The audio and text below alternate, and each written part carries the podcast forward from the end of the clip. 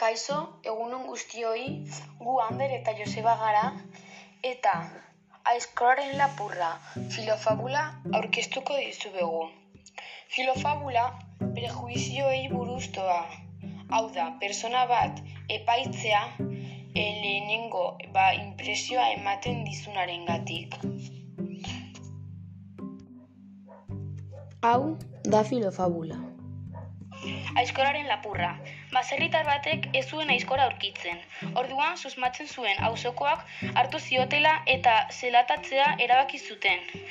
Eta bere bizilagunaren semeak aizkora lapurra izatearen itxura osoa zuela ikusi zuen.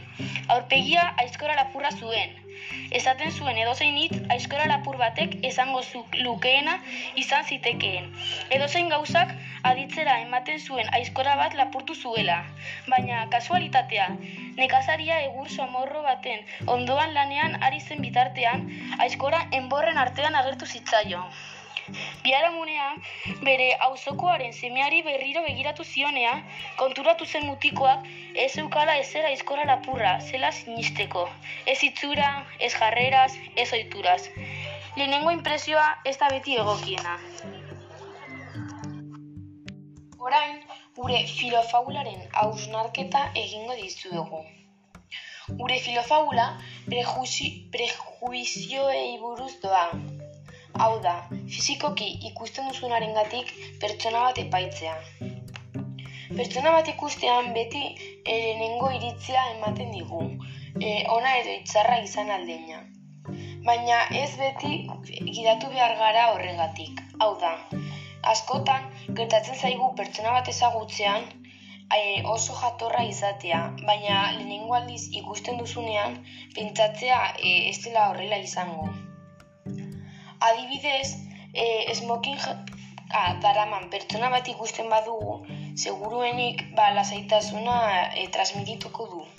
Baina kaleko pertson, part, kalean bizi den pertsona bat ikusten du badugu, e, beldurra sentitzen dugu. Eta ezagutzen baditugu biak izan alda alderantziz hau da. E, batzarra izatea esmokin jadaraman pertsona eta kalean bizi dena oso oso jatorra. Baita ere pentsatzen dugu zure intuizioz gidatu bat zarela. Ba, ere ikusi alditugu datuak e, pertsonak salbatu direla bere intuizioaren gatik. Hau hobeto ikusteko argazki bat jarri dugu. Argazkian biuntzi daude, bakoitza azenario batekin. Lehenenguntziaren azenarioa rabu oso txikia dauka. Baina lurrazpian dagoena, hau da, ez dena ikusten oso handia. Bigarren untziaren azenarioa, rabu oso handia dauka. Baina ez dena ikusten, hau da, lurazpian dagoena oso oso txikia. Bigarren untzia farra egiten ari da, lehenengo untziaz bere azenarioa uste duelako oso txikia dela, bere arraboa oso txikia delako. Baina ez da horrela, hau da, bera gidatzen ari da ikusten ari duenaren gatik, eta ez be, e, be, garrantzitsua denaren gatik, hau da, ez dena ikusten eta barruan dagoena. Honekin adierazi nahi duguna da, beti fizikoaren gatik ez garela fiatu behar. Gazkiko adibinean, neko laurogeita emeretzia, azenario rabu handia duena, aukeratuko luke. Lehenengo iritzi idatzen gara, eta hori askotan aldatu behar den gauza bat da.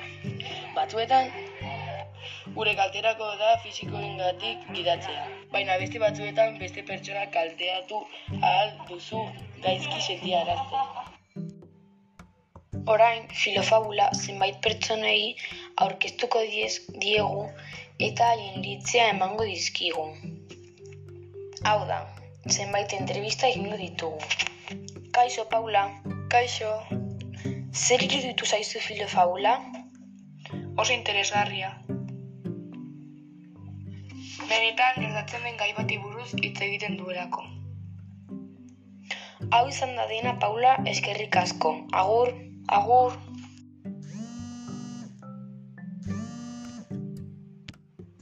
Orain, Jolandari egingo diogu e, filofabularen aurkezpena. Bera, bakarrik gaztelania ez daki, beraz, entrevista gaztelaniaz izango da. Hola Yolanda, buenos días. Hola, buenos días. ¿Qué tal está? Bien. ¿Qué le ha parecido la filofábula? Yo creo que juzgamos mucho a otras personas sin conocerlas y que poco a poco tendremos que ir cambiándolo. Muchas gracias por su tiempo, Yolanda. De nada, adiós.